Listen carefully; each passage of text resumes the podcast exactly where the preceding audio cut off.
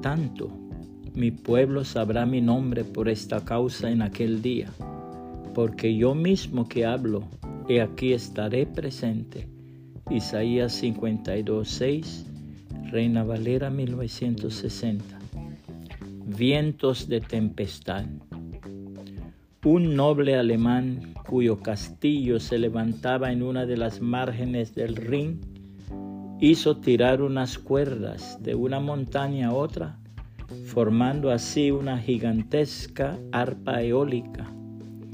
Le entusiasmaba la idea de llenar de acordes melodiosos toda la comarca.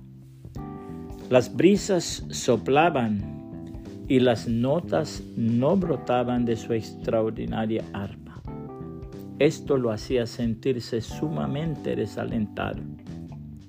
Una noche, sin embargo, se desató una fuerte tempestad. El viento soplaba furiosamente en las montañas. El relámpago rasgaba el firmamento y el bramido del trueno se escuchaba una y otra vez. Nuestro hombre salió fuera para contemplar aquello, cuando de repente las cuerdas empezaron a vibrar y a poco por toda la comarca se escucharon los acordes de su maravillosa arpa. Esto le hizo pensar que lo que no pudo escuchar al suave soplo de la brisa, pudo realizarse bajo la furia de la tempestad. Muchas veces son las pruebas y las dificultades las que logran sacar las mejores virtudes de nuestras vidas. El pueblo del Señor pasaba por un momento de tremenda tristeza por la muerte del rey Usías.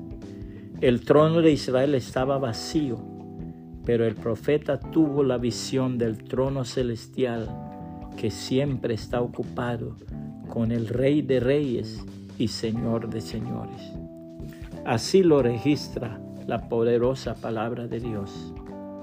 El año en que murió el rey Usías vi al Señor sentado en un trono muy alto. Los bordes de su manto llenaban el templo. Sobre él se veían ángeles serafines con seis alas cada uno. Con dos alas se cubrían el rostro, con otras dos se cubrían los pies y con las otras dos volaban. Ellos se decían el uno al otro, Santo, Santo, Santo es el Señor Todopoderoso. Su gloria llena toda la tierra. El umbral de las puertas se estremecía debido al sonido de las voces y todo el templo se llenó de humo. Entonces yo exclamé, pobre de mí, ya me doy por muerto, porque mis labios son impuros. Vivo en medio de un pueblo de labios impuros, y sin embargo he visto al Rey, al Señor Todopoderoso.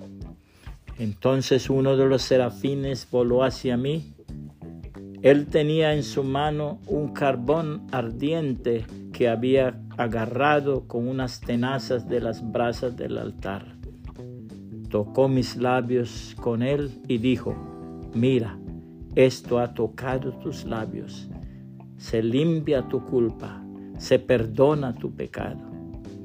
Y oí la voz del Señor que decía, ¿a quién enviaré?